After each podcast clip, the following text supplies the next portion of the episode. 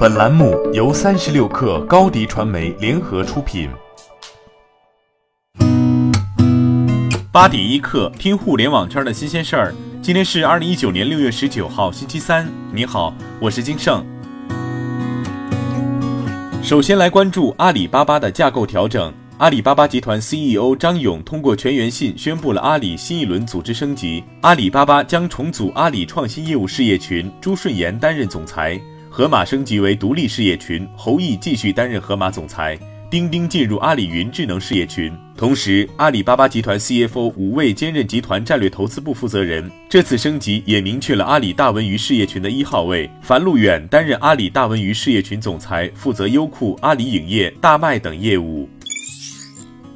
今年的六月对小米来说有些凉。小米六月十七号回购二百六十点六万股，耗资两千四百九十九点八万港元，这是小米集团六月以来的第八次股份回购，共耗资六点二六亿港元，平均回购价为九点二六港元。真金白银的投入，把小米股价拉升到九点五港元以上。但截至昨天收盘，以小米股价九点五九港元计算，小米市值约为二百九十四亿美元，尚未回升到三百亿美元。小米集团公告称，在目前情况下进行股份购回，可展示本公司对自身业务展望及前景充满信心，且最终会为本公司带来裨益及为股东创造价值。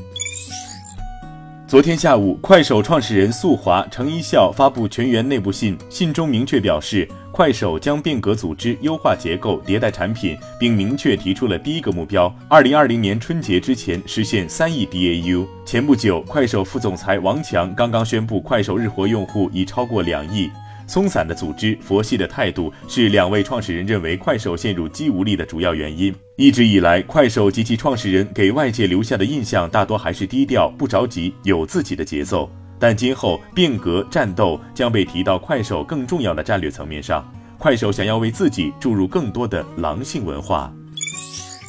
蔚来昨天宣布，长续航智能电动 SUV 蔚来 ES 六正式开启用户交付。昨天，来自北京、上海、广州的首批用户接收到了自己的 ES 六首发纪念版。蔚来创始人、董事长、CEO 李斌说：“ES 六是我们继 ES 八之后的第二款规模量产车型，在不到五年的时间里，蔚来已实现了两款规模量产车型的用户交付，兑现了我们的承诺。我们将继续做好量产与质量保障工作，不断提升用户服务满意度。”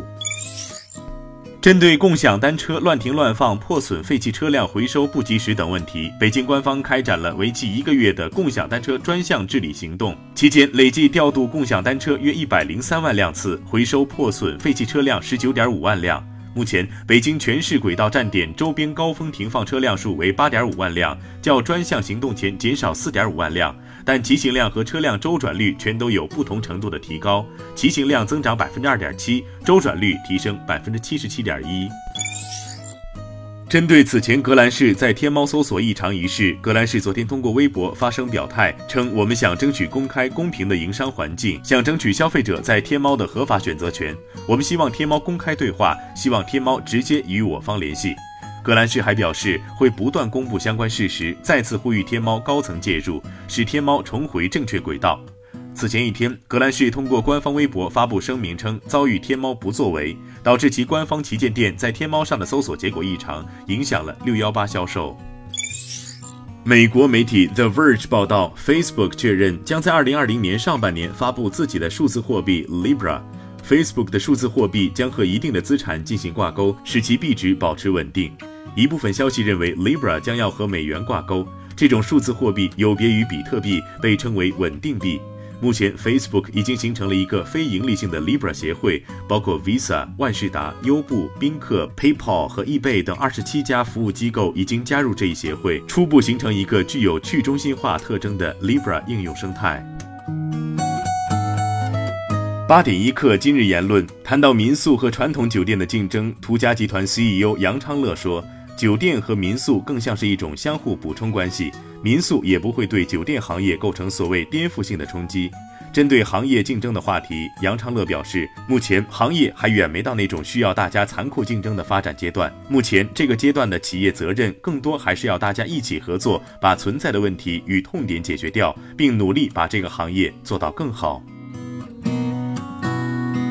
好，今天咱们这些聊到这儿，责编：彦东，我是金盛，八点一刻，咱们明天见。